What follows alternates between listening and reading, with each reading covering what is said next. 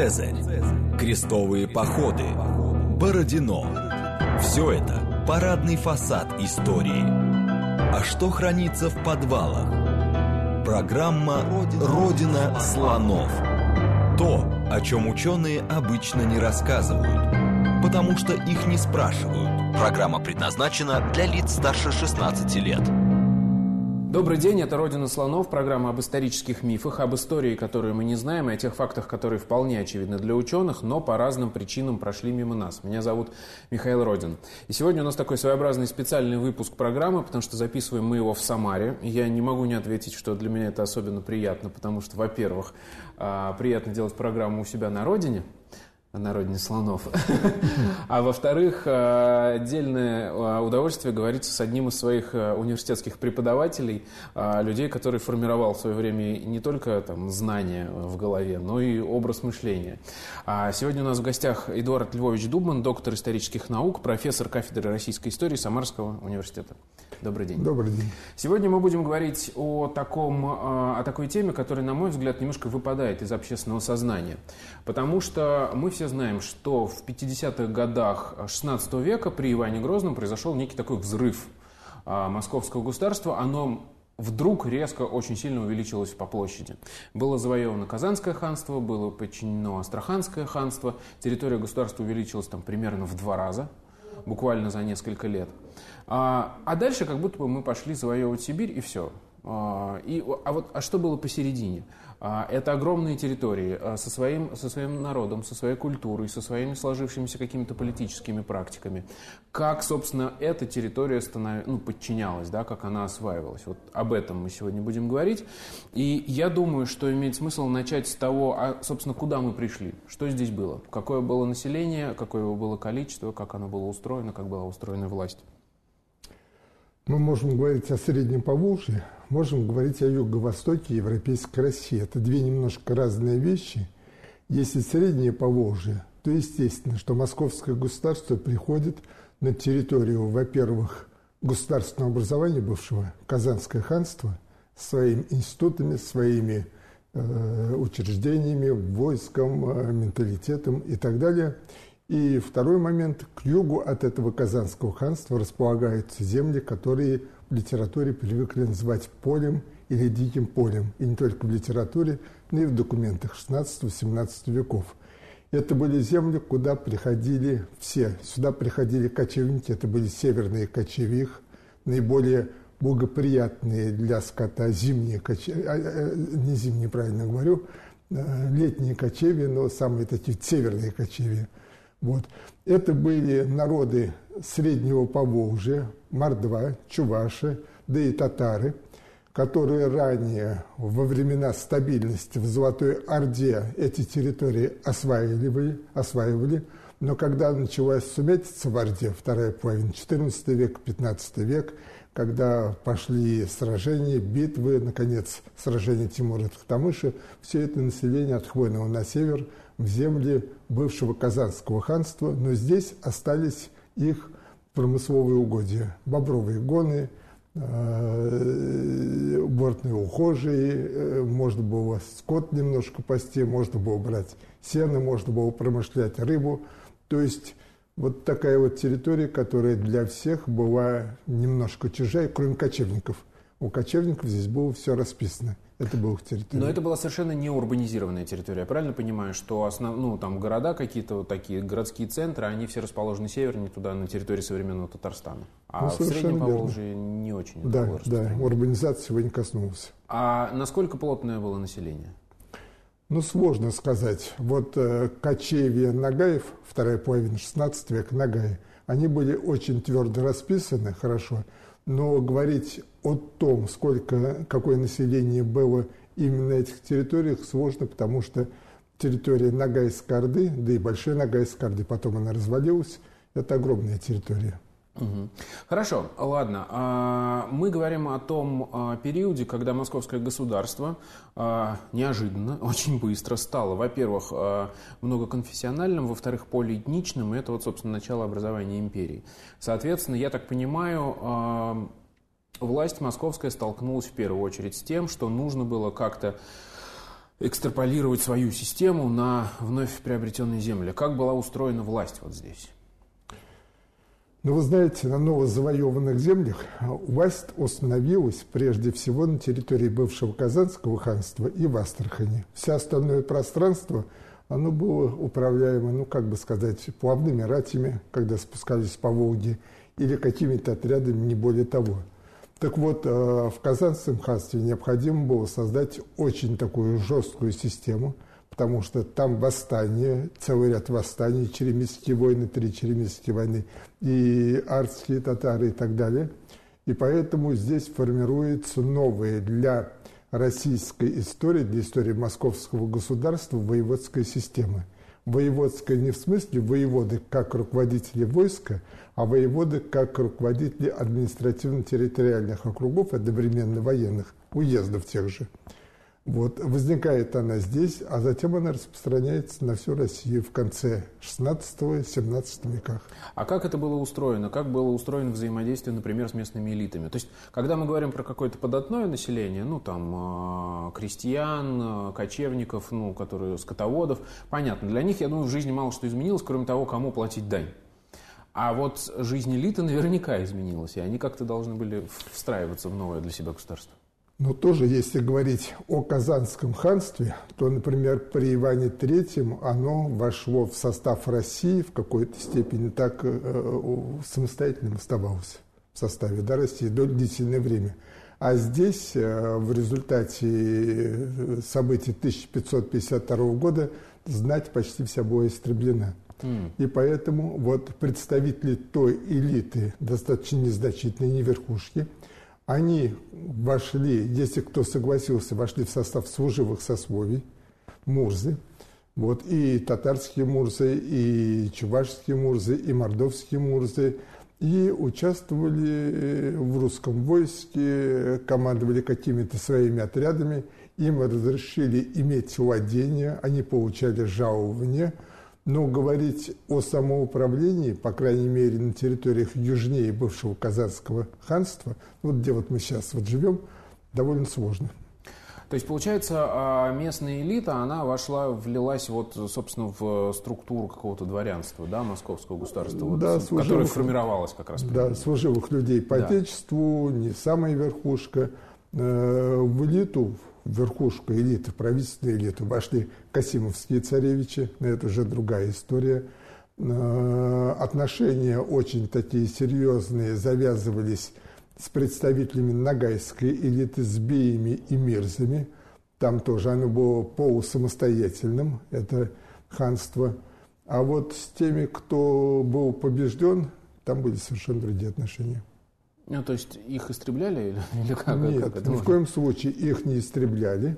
Вот, э, если поднимались на восстание арские люди, черемисские войны, то, конечно, война шла с очень большим ожесточением, целый ряд восстаний. Но вот такого вот политики истребления, кроме таких вот частых случаев, при взятии Казани во время вот этих национальных движений, я не знаю, не, не было. Угу. Хорошо. А если мы говорим про вот как раз уже теперь э, нижний слой общества, что называется, для них что изменилось? Да вы знаете, ничего великого не изменилось. Ну, для тех людей, которые были тяговыми, э, они э, платили те же повинности, и в указах царских из Москвы обязательно говорилось о том, что Э, повинности должны быть не больше прежних. Вот. Если говорить о территориях, которые начали осваиваться в 17 веке, во второй половине, это вот Симбирский край, Ульяновский, Саранский и прочее, прочее, то здесь в этом процессе на земли пустые шли и русские, и мордва, и чуваши, и татары. И, во-первых, это было, у них не было конфликтов при заселении территорий, кроме самых бытовых и, во-вторых, они э, ну, как бы на равных правах. Нет каких-то жестких требований о том, что вот русские переселенцы выше, мордва ниже и так далее, и так далее. Я так понимаю, большое количество проблем снимала, в общем, такая разряженность, разреженность обстановки. Ну, то есть э, достаточно много земли, плотность населения невысокая, и поэтому, собственно, и проблем, да, и столкновений ни межэтнических, ни каких-то там экономических, в общем, не было. То есть нет такого, что а, пришло какое-то русское население, которое выживает отсюда, да, кого-то. То есть проблема такой, как с индейцами, например, в Америке. Очень любят, э, на самом деле, это вот говорить, вот что мы говорим про индейцев и покорение Америки, а вот посмотрите, как русское государство развилось. Такого вряд ли было, просто потому что причин для столкновения не было. Правильно? Вы знаете, вот я уже говорю, что после сумятицы в Орде, после войн междуусобных, эта территория фактически запустела у народов Среднего Поволжья осталась исторической памяти, остались какие-то владения, но эти владения были не земельные, а вот такие вот промысловые. И поэтому, когда вот начинают переселяться на практически пустые или почти пустые земли все эти народы, то они чувствуют себя, как бы сказать, равными. Это идет процесс единообретения Родины. Угу. Специально такой термин вот есть, он существует. И каких-то конфликтов, кроме самых таких обычных, мы здесь не наблюдаем. Наделяли землей служивых людей, этим занималось государство, десачные люди, почти те же самые тяговые наши крестьяне, они получали тоже землю свою, и все это регулировалось воеводской администрацией. То есть э, говорить о серьезных конфликтах из-за земли не существовало. Конфликты могли быть на левобережье, это когда мордва и русские заходили на территорию башкир, башкирских кочевий. Вот здесь уже возникали конфликты. Угу. Хорошо, а вот, собственно, мы говорим еще и про а, людей разных религий. Да? Как выстраивалась религиозная политика? Потому что это тоже был новый вызов, насколько я понимаю, для московского государства.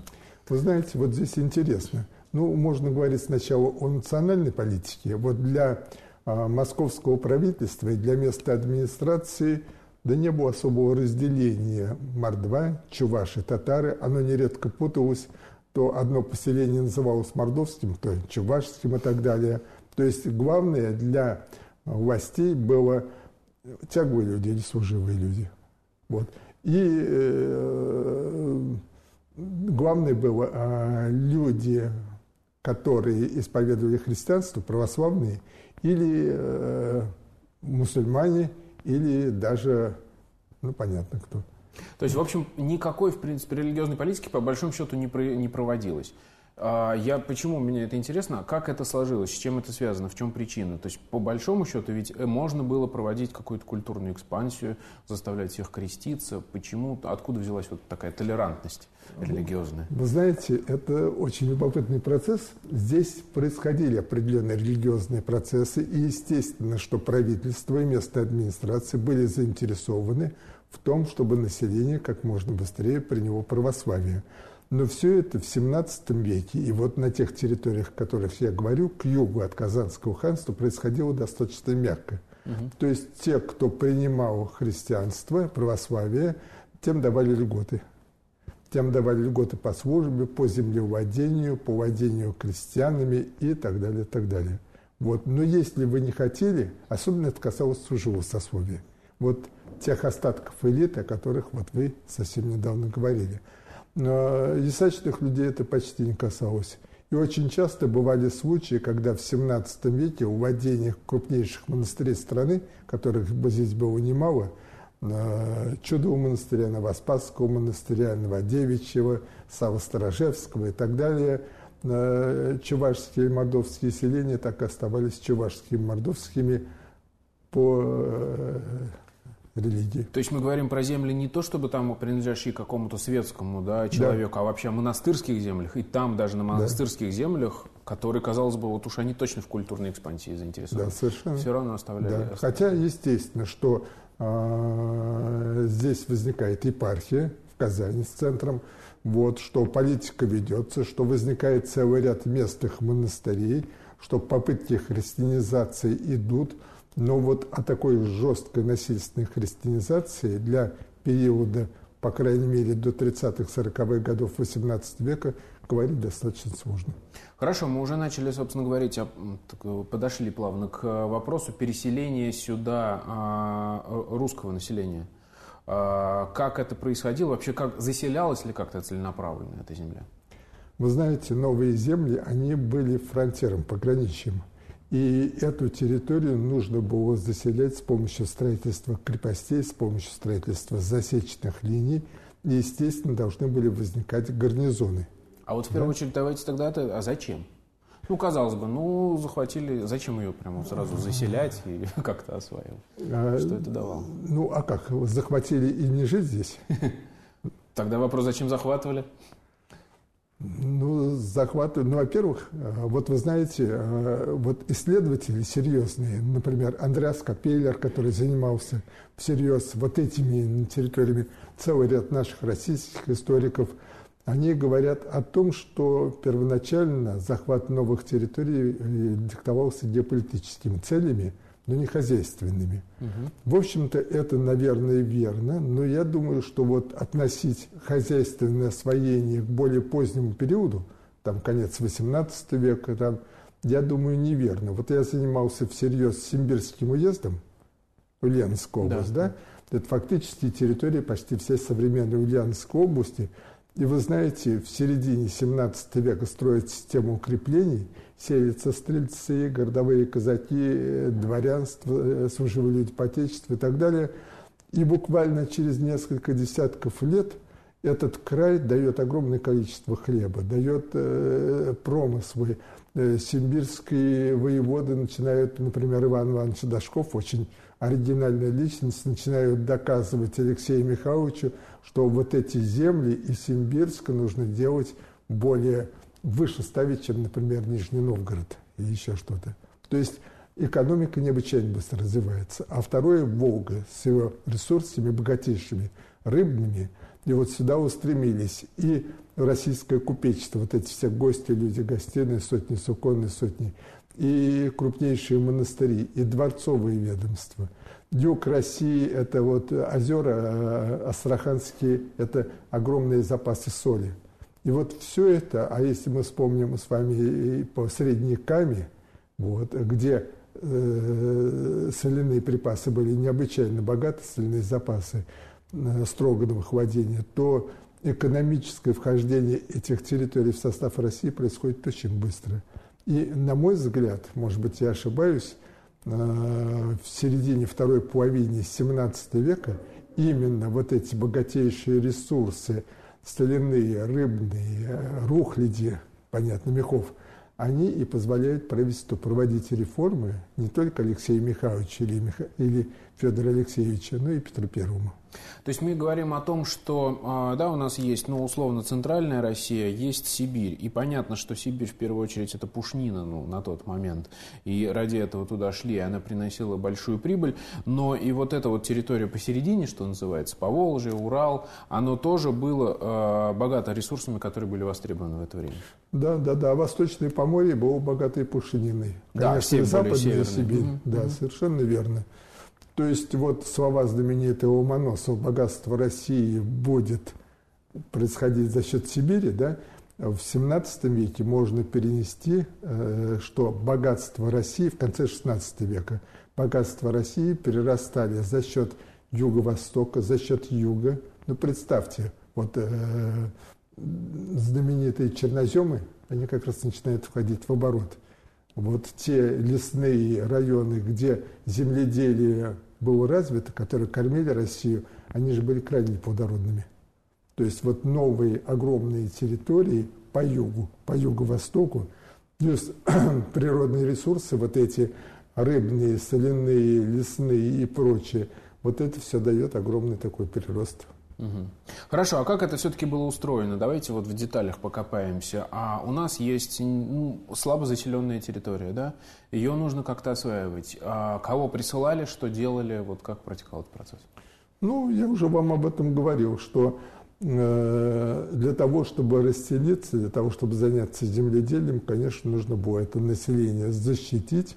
И в первую очередь это была система укреплений – так, например, в середине, а, во второй трети, в середине 17 века было предпринято э, строительство, ну, что-то вроде русской китайской стены.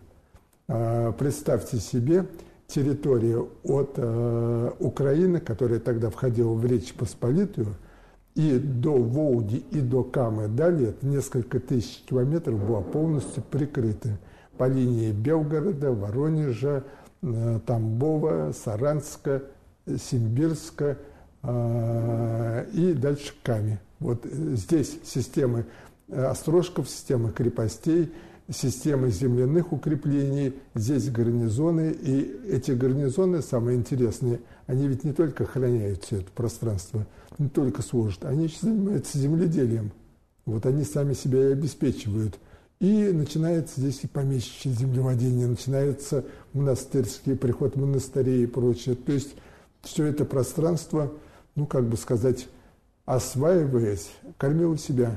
А как это, вот э, давайте сначала про засечную черту поговорим. А как она была устроена? То есть вот это вот несколько тысяч километров, как это можно оборудовать границу в 16 веке?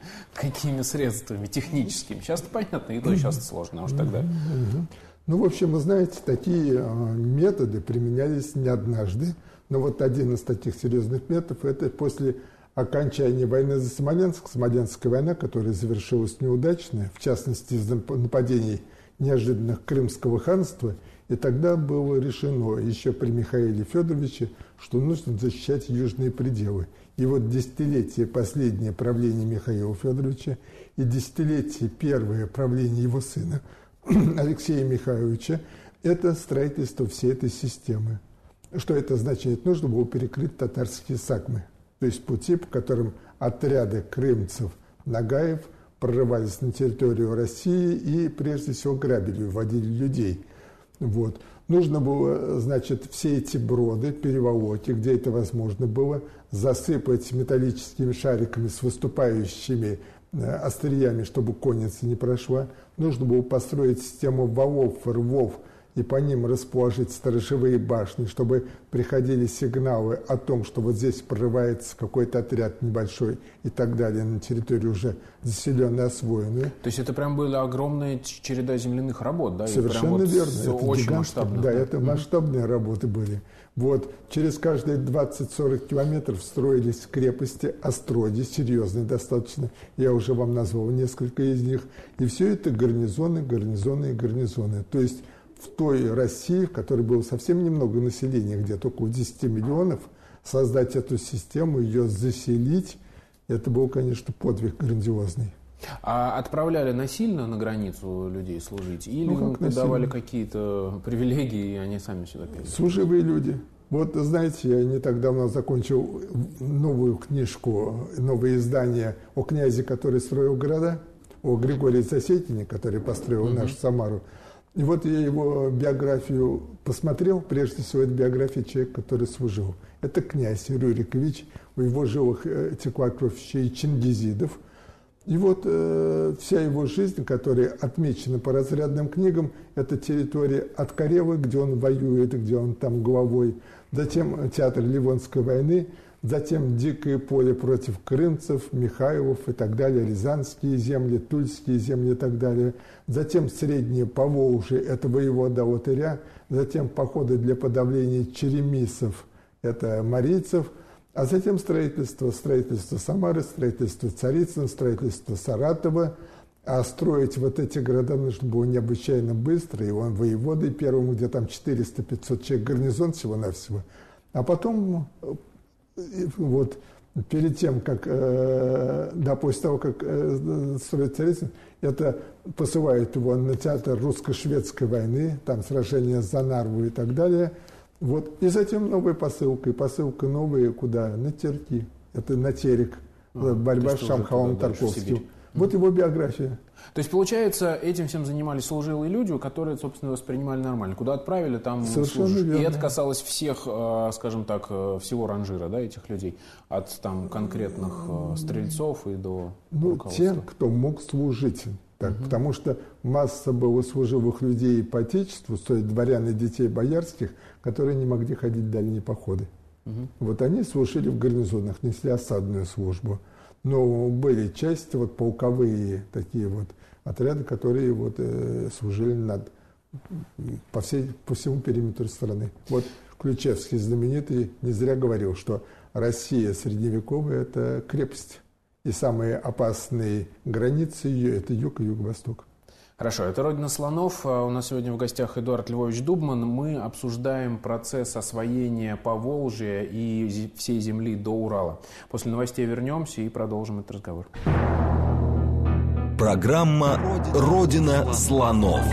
То, о чем ученые обычно не рассказывают, потому что их не спрашивают – еще раз добрый день, это «Родина слонов», меня зовут Михаил Родин. В гостях у нас сегодня Эдуард Львович Дубман, и мы обсуждаем процесс освоения а, Поволжья после того, как в 50-х годах 16 века эти территории были присоединены к московскому государству. Вот мы уже поговорили о там, первоначальном каком-то освоении, даже о строительстве засечной черты, но а, в конце 16 века, насколько я понимаю, это время возникновения активного, возникновения большого количества городов а, в этой территории территории, там, э, до Урала, наверное, включительно. А, и мы уже упомянули Засекина, одного из строителей этих городов. Давайте поговорим о том, как это происходило, как основывались города здесь, для чего, как они наполнялись людьми. Ну, во-первых, после присоединения всех этих территорий э, при Иване Грозном, Иване IV, э, российское государство начинает сразу активные внешнеполитические действия и сначала пытается в отношении Крыма, затем начинается Ливонская война, и у правительства явно не хватает сил, чтобы новые территории на юго-востоке обустроить, построить города, крепости, заселить все эти пространства. И поэтому э, сил хватает только на то, чтобы освоить только сам Казанский край, бывшую территорию Казанского ханства. Вот здесь строятся города-крепости – защищается граница вот этого всего пространства, строятся латырь, тетюши и так далее. Вот, э, пытаются умиротворить население, которое поднимается на восстание. Вот. Одновременно с этим э, правительство делает все, чтобы закрепить Астрахань. То есть туда посылается значительный гарнизон, э, идет перестройка, укрепление Астрахани. К тому же вот Россия, оказавшись на северном побережье Каспийского моря в Предкавказье вдруг получает к себе такую нагрузку, то, что вот те князьки Северного Кавказа, национальные, они вдруг обнаруживают рядом с собой мощные государства, силу. И в борьбе между Персией, Крымом, Турцией э, появляется русский фактор, и вот в частности просят русские крепости ставить на реке Терек, к тому же там начинает формироваться казачество Тверское или Гребенское, как вы называли. Вот, и вы знаете, что, наверное, вторая жена у Ивана Грозного это была э, Черкасская Мария э, Темрюковна, да, вот как раз это. То есть э, правительство пытается закрепить территории, насколько это возможно, но это не особо хорошо получается. Вот, и э, сил не хватает, об этом свидетельствует хотя бы следующее. Вот после того, как присоединена была Астрахань окончательно в 1556 году, Измаил хан Нагайской Орды, Би, так называли, он, э, у него начинается в Орде потеж скота, население разбегается, междуусобная война, мурзы уходят своими ордами через Волгу от него – и он э, просит, э, оказавшись в безвыходном положении, он просит у Ивана Грозного э, постоянно поставить города на, перево, на перевозах через Волгу для того, чтобы не пускать вот, своих морз, чтобы сохранить власть. То есть, получается, наоборот, казалось бы, они должны защищать от того, что извне приходит, а это, наоборот, удерживать что внутри. верно, да, да, да. И разговоры идут прежде всего о трех местах. На Самаре, на устье Самары – на Иргизе, на устье Иргиза и на Переволоке. То есть, понятно, Самара, Саратов и будущий Царицын, вот эти три. И правительство каждый раз обещает Исмаилу о том, что эти города будут поставлены, что мы пошлем сюда войска и так далее, но каждый раз отказывается от строительства городов по одной простой причине – ресурсов не хватает. И поэтому в эти места посылают так называемые плавные рати, то есть э, стрельцов, казаков, которые весной обустраиваются, ставят какие-то примитивные сооружения в этих местах и защищает все лето судоходство, защищает вот эти все перевозы, перелазы. Вот. А осенью с караваном, который идет из Астрахани, главный караван, два главных каравана весной в Астрахань и осенью из Астрахани, эти отряды снимают и уходят назад. То есть такой промежуточный этап, да? Да, промежуточный, такой паллиативный ответ. Мы помогаем, мы все делаем, что можем, но не хватает у нас сил, средств и так далее.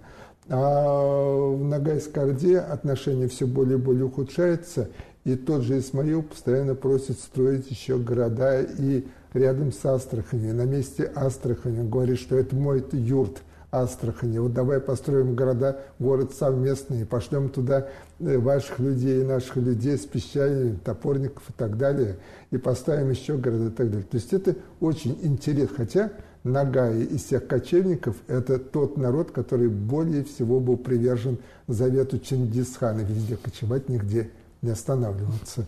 Вот такая любопытная история получается.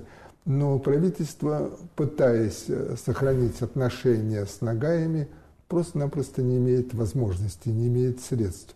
И так идет до фактически. И на юге то же самое происходит. Строятся какие-то города, крепости, полки направляются на берег, на берег Оки каждое лето, чтобы защищаться от набегов Крымского ханства, который был основным противником. И в 70-х годах 16 века Крым вообще задумывает э, разгромить Россию и захватить Москву, два знаменитых похода. Да и в 69 году, 1569 году крымско-турецкая армия идет на переволоку ту самую и пытается захватить Астрахань. То есть не согласны они были захватом своих юртов в Астрахани и в Казани. То есть крайне сложная ситуация, где правительство ну, вынуждено было как-то выкручиваться, потому что сил не хватало. Тем более Ливонская война с каждым годом все более и более усложняла ситуацию в стране. Да и, видимо, Причина добавила своих проблем. Да. Вот. А вот когда э, наконец-то заключается мир, э, завершается Ливонская война, фактически это можно говорить уже о управлении сына Ивана Грозного Федора Иоанновича, Федора Ивановича. Вот там уже правительство переходит к очень серьезным действиям. Это 1584 год. Здесь правительство у нее развязывается руки. И здесь оно переходит к очень серьезным действиям и на юге и юго-востоке, а затем и в Сибири, как раз э, в конце правления Ивана Грозного Западная Сибирь оказалась завоевана казаками, потом туда пошли отряды стрельцов. И вот здесь начинается действительно новый подъем в строительстве городов. И в каком-то особом указе мы не видим этого. То есть законодательный акт какой-то, многие документы до нас дошли, но они об этом не говорят. А, здесь мы можем говорить о нарративных источниках, прежде всего о летописях. Это новый летописец, Пискаревский летописец, ряд других э, летописей конца XVI века, которые говорят, что время Ивана, ой, время Федора Иоанновича – это время строительства городов. И правительство Бориса Годунова и Андрея Щелкалова, Диак, да, один из братьев Щелкаловых, это время как раз, когда начинают активно строиться города – и на юге, и на юго-востоке, и на Тереке, и в Сибири. Вы знаете, прям вот летопись, новый летописец буквально вот, наполнен всем этим. Да и Пискаревский более 10 раз говорится о том, что и в Смоленске строится, и в Москве строится, и в Казани строится, и в Астрахани строится мощная крепость 1588 год, и строятся города по Волге, это вот те самые которых мы говорили, это Самара, Царицын, он был построен вторым, и Саратов, вот и Уфа была То есть именно построена. в тех местах, где и просили да, изначально? Да, где и просили угу. в свое время, да, и разрабатываются планы строительства новых городов. Черный Яр, например, он не был построен, но проект его существовал. Вот, и группа городов в Марийском крае строится очень мощно на территории бывшего Казанского ханства, где последняя Черемисская война, и там 1583-85 годы, ну, я не скажу, что там, ну, 7-8, 5-7 городов было построено. Вот. То есть вот этап градостроительства, этап закрепления того, что было сделано в 50-е годы Иваном Грозным, это, мне кажется, это время Федора Иоанновича и Бориса Годунова, начало правления угу. Бориса Годунова. И насколько я понимаю, вот именно, ну не насколько, это очевидно, уже теперь нам, глядя из будущего, что именно эти города и стали центром притяжения нового населения, а развития ремесел каких-то вы знаете, не сказал бы. Вот э, такое у нас иногда существует, немножечко примитивное мнение обо всем. Вот я скажу следующее.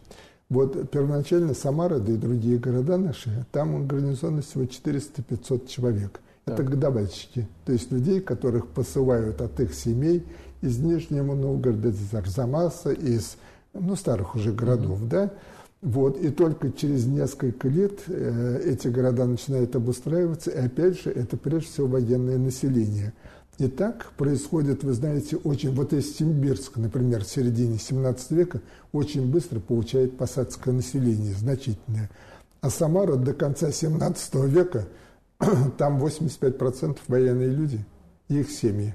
То есть далеко не все города получают уезд. Вот там, где город получает уезд, где большое население сельское, где какие-то промыслы, ремесла и так далее, так далее, где торговый путь, вот Симбирск, Саранск и так далее, они становятся по-настоящему крупными центрами промышленными, промысловыми, торговыми, а многие другие города остаются крепостями. То вот есть это зависит именно от э, там, ситуации вот, в данном конкретном регионе? Да, местоположения. Сам, сам факт того, что построили город, не еще не говорит о да, том, что он да, разрастется. Да, а вот тем более эти наши города по Волге, вот в основном русские города все-таки строились по широте.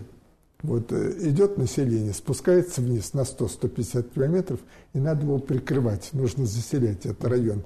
А волжские города, они же меридиональные. Вот он прикрывает Волжский да. путь, да? Он промысловый центр, я согласен с этим. Но селить здесь людей можно только тогда, когда защитишь население. И Самарский уезд, он возник благодаря тому, что наша Самарская УК, она природно защищена. Вот. Э, Волга, кольцо Волги, вот как раз создает Самарский уезд. Угу. А так это вот было до середины 17 века, и это был остров посреди вот кочевого поля, можно сказать, пространства. Хорошо. А время идет дальше, меняется страна, уже, собственно, освоена уже и Сибирь, а, и потом начинают происходить серьезные изменения в государстве, я имею в виду с приходом Петра Первого. Как-то меняется политика по отношению к этим землям?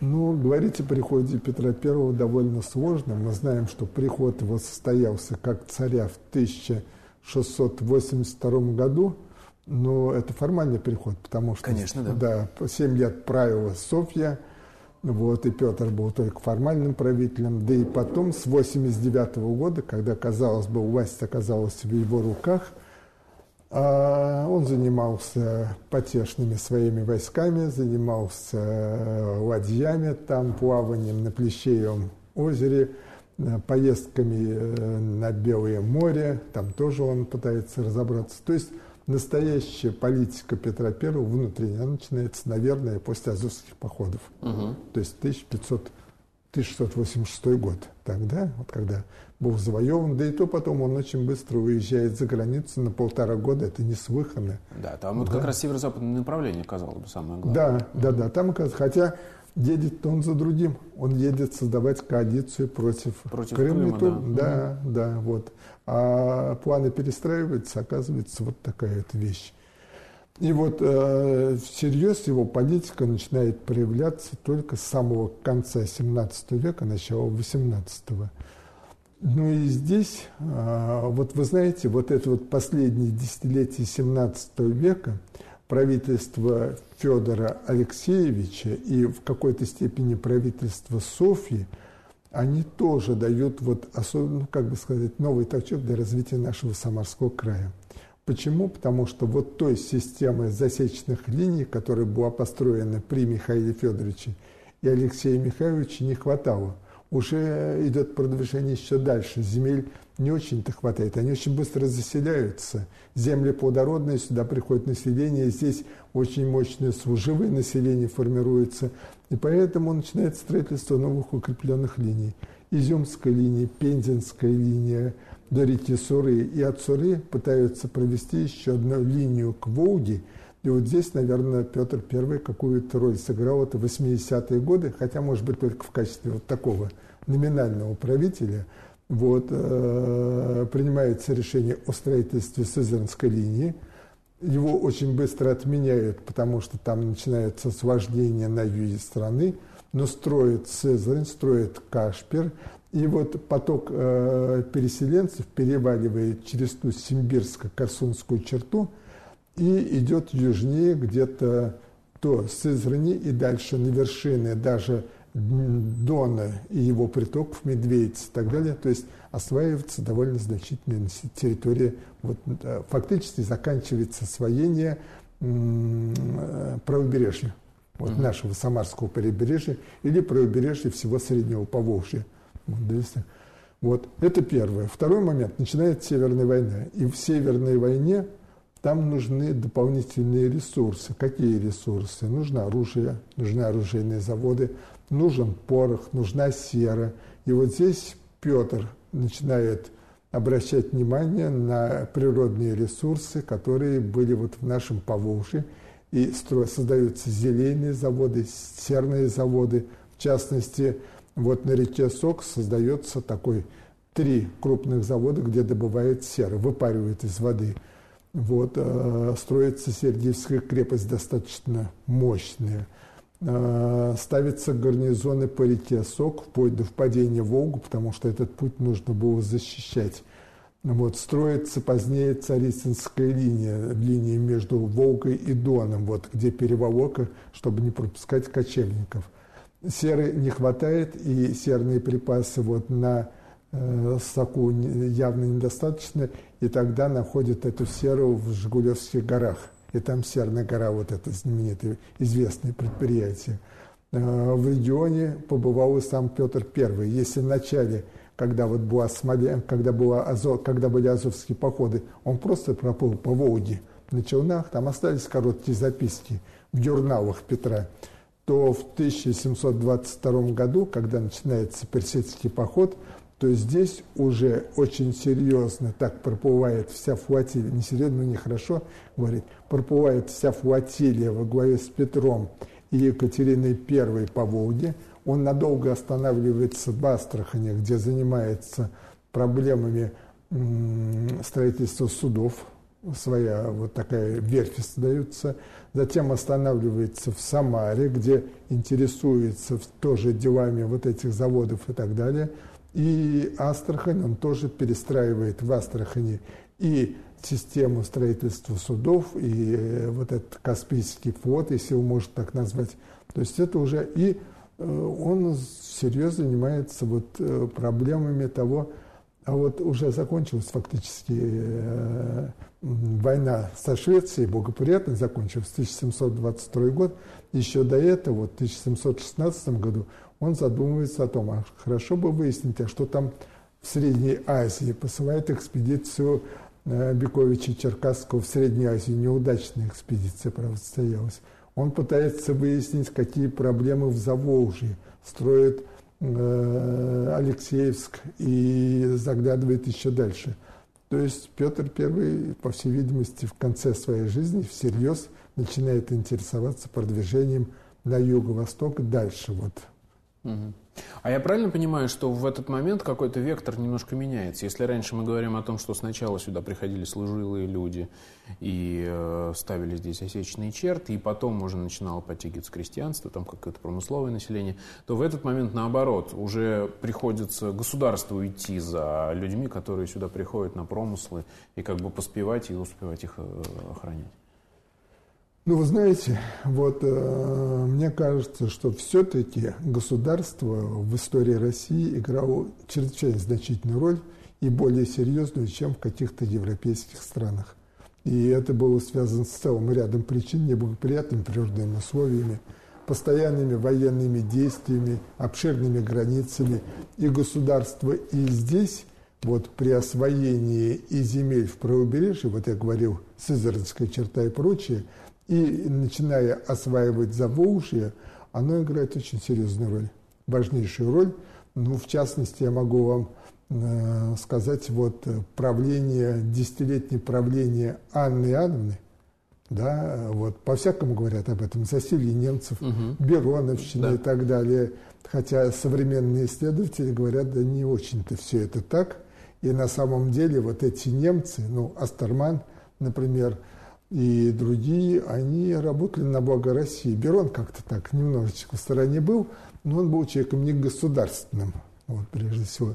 Так вот, при той же Анне Иоанновне, племяннице Петра, э, вдруг начинается вновь очень активная политика по дальнейшему продвижению на юг и юго-восток.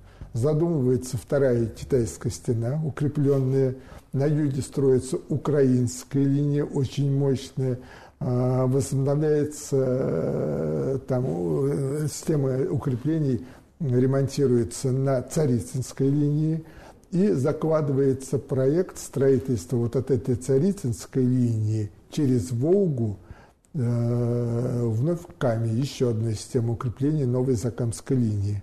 Ну, эта линия потом, ее размер, ее территория была немножко изменена, но мы наблюдаем с 1730 по 1735 год, 31 правильно началось строительство, это строительство мощнейших укреплений той линии, которая сохранилась до настоящего времени. То есть крупнейшая линия, серьезная линия. Единственное, что вот креп, крепости были фактически застроены, населены ланд милиции, Красноярская крепость и другая.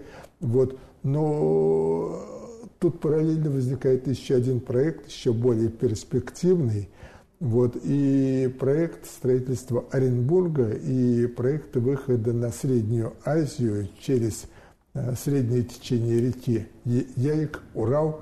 Вот, и э, вот этот проект побеждает новую Закамскую линию, начинается строительство новой системы укреплений. То есть, вы знаете, государственная политика в это время – и деятельность правительства, она как бы ну, очень серьезную роль играет. И я так понимаю, что именно в этот момент э, Поволжье прекращает быть э, фронтиром и такой приграничной территорией и начинает уже развиваться по-другому, как внутренний район страны. Ну да, если говорить про побережье, то Поволжье прекращает быть фронтиром, вот между междуречие между Волгой и Сурой где-то в конце 17 начале 18 века. А вот э, фронтиром перестает быть левобережье, это со строительства как раз э, Оренбургской линии и созданием Оренбурга и формированием Оренбургской губернии 1744 год. То есть, получается, почти 200 лет примерно понадобилось для того, чтобы вот эта территория действительно стала своей после там, какого-то такого формального завоевания? Ну, если для говорить о левобережье, вот строительство Новой Закамской, а затем Оренбургской линии, да еще строительство целой ряда других систем укреплений, вот они привели к тому, что где-то вот ко второй половине XVIII века, или даже, может быть, к концу XVIII века, вот это все пространство уже перестает быть действительно фронтиром. Хорошо, у нас две минуты остается. Как раз, мне кажется, время для того, чтобы обсудить вот этот термин, который вы упомянули, обретение Родины. Я говорю о том, что э, в этом регионе вообще до Урала, там, начиная от Центральной России до Урала, очень смешанное население. Оно все, я так понимаю, в основном, ну, так, по большей части пришлое. И здесь сложилась такая очень странная этническая ситуация, очень намешано много всего, и при этом есть какое-то ощущение общности. Правильно я понимаю, как это сложилось? Это вот я думаю, что да. Это все территории были в основном э, не местом коренного места жительства тех народов Среднего Поволжья, русских и так далее, и украинцев, и поляков, они здесь были, э, смоленская шляхта, это, видимо, литовцы все-таки больше. Вот, и здесь формируется такое общество, которое считает все эти территории своими, все они здесь находятся на примерно равных правах, и для них это становится новой родиной. Угу. Ну, в моем случае родина слонов. Не могу не пошутить опять по этому поводу. Хорошо, спасибо вам большое. А, это был Эдуард Львович Дубман. Спасибо. А, мы сегодня в Самаре говорили о покорении, точнее даже освоении уже а, территории Поволжья и территории до Урала. Это была программа «Родина слонов». Меня зовут Михаил Родин. До встречи в следующую субботу.